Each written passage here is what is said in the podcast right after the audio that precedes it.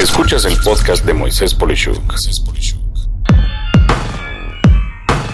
Las cuatro preguntas que debes hacer cuando vas a comprar tecnología. En el mes de septiembre de 2019, como es costumbre, Apple dio a conocer sus nuevos celulares y desafiando a todo y toda su competencia, en el modelo más sofisticado, su precio es increíblemente elevado.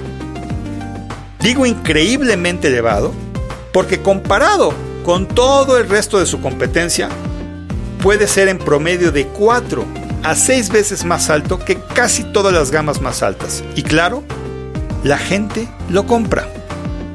Digo que es elevado porque una persona que gane al mes poco menos de 9.700 pesos en 2019 en México tardaría en pagar por lo menos algo así como 54 días enteros de trabajo para ese celular.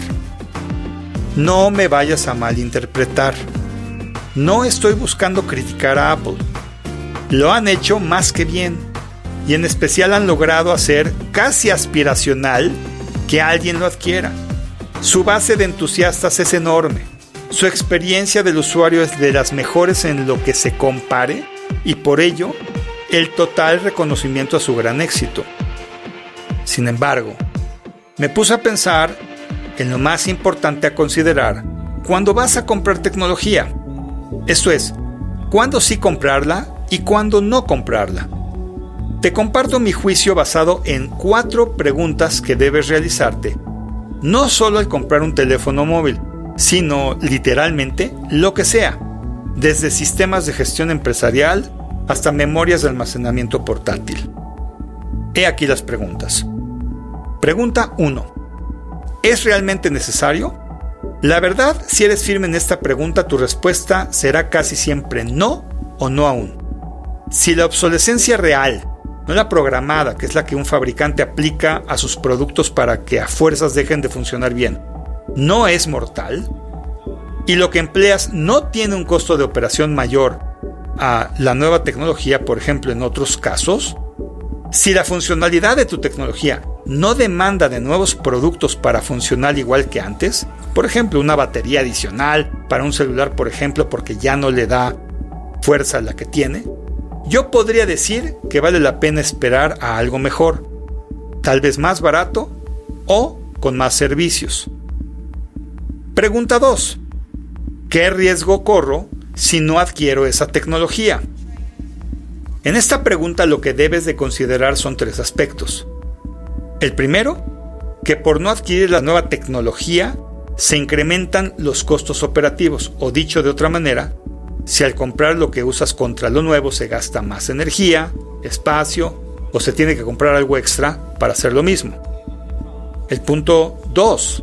Además, se reduce la rentabilidad, esto es, la razón del uso de esa tecnología implica no poder hacer lo necesario. Y punto 3, existe el riesgo de perder clientes o que tu competencia te aventaje en algo. Cuando esos tres puntos se combinan, se puede ver que hay algo de alto riesgo por quedarte sin un cambio. Pregunta 3. ¿Existen otras opciones? Y aquí el panorama se abre. Por supuesto que hay alternativas todas con puntos a favor y en contra. Pero de que siempre hay alternativas, no hay discusión. ¿Qué podría ser un punto valioso para restringir una nueva opción? Invariablemente, una constante en la curva de aprendizaje es lo que vamos a encontrar. Esto es, el tiempo que toma que las personas seamos productivas en la tecnología y los servicios que se esperan de ella. Cuando haya un cambio en un sistema de facturación, un nuevo programa de presentaciones o incluso un teléfono móvil con un sistema operativo diferente, habrá pros y contras. Pero el primero es si será productivamente rápido o no. Seguido de eso, viene el tema de la portabilidad de la información. En pocas palabras, si todo lo que se ha almacenado se puede migrar o emplear fácilmente de nuevo, serían lo que tendrías que considerar antes de la necesidad de tener que recapturar todo.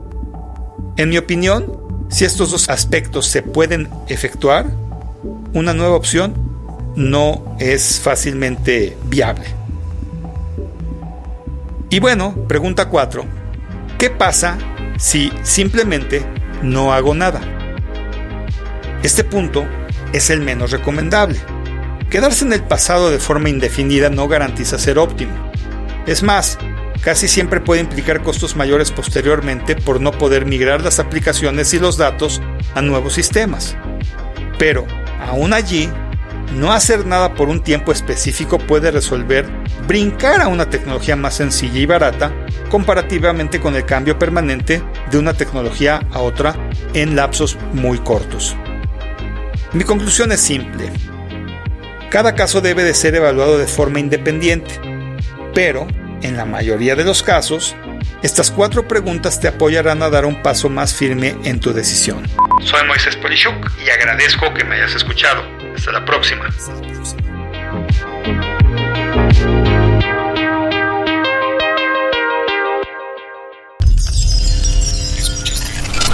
Escuchaste el podcast de Moisés Polishuk.